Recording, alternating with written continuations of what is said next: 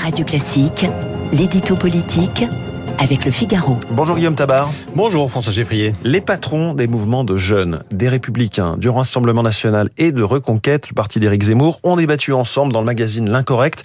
Cela a provoqué des remous à LR. Euh, déjà, quel est l'enjeu de cet entretien?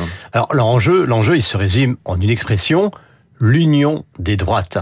Euh, le magazine L'Incorrect a justement été lancé par des tenants de son projet, euh, selon lequel de RL, de LR au RN, en passant par Reconquête, il ne peut pas y avoir de frontières et que si elles veulent gagner un jour, toutes les droites devraient travailler ensemble plutôt que se combattre. Mais euh, si une grande partie des électeurs de ces partis euh, partagent cette idée, euh, la quasi-totalité de leurs dirigeants la rejettent et même la condamne. Euh, à LR, la ligne officielle, c'est qu'il faut maintenir un cordon sanitaire avec un parti qu'il classe toujours à l'extrême droite.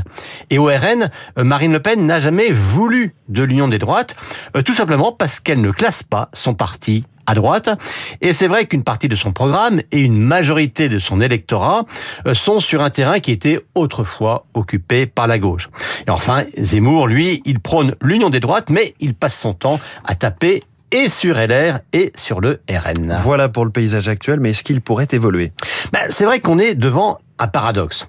Euh, jamais on a autant parlé de recomposition de la vie politique, et pourtant tout le monde s'interdit de toucher aux frontières à droite du paysage.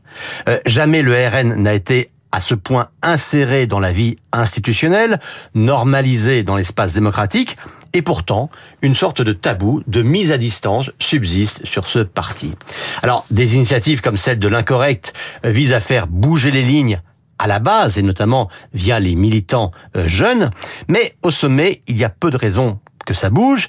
Euh, à LR, hein, la réaction immédiate d'un Xavier Bertrand, par exemple, euh, à cette table ronde, confirme que la moindre main tendue en direction du RN ou même de Zemmour euh, provoquerait une scission. Que peuvent faire alors les Républicains pour sortir de leur position actuelle? Alors le pari d'Éric Ciotti, de Laurent Wauquiez ou de Xavier Bertrand et d'autres encore, hein, c'est de reconstruire une droite qui tourne la page Macron tout en tournant le dos à Le Pen.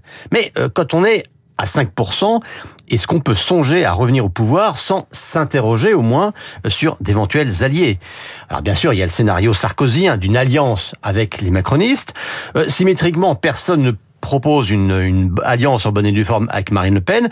Mais en tout cas, gageons que dans un an, après les européennes, le sujet reviendra mmh. sur la table. Quant au RN, est-ce qu'il peut gagner sans alliés?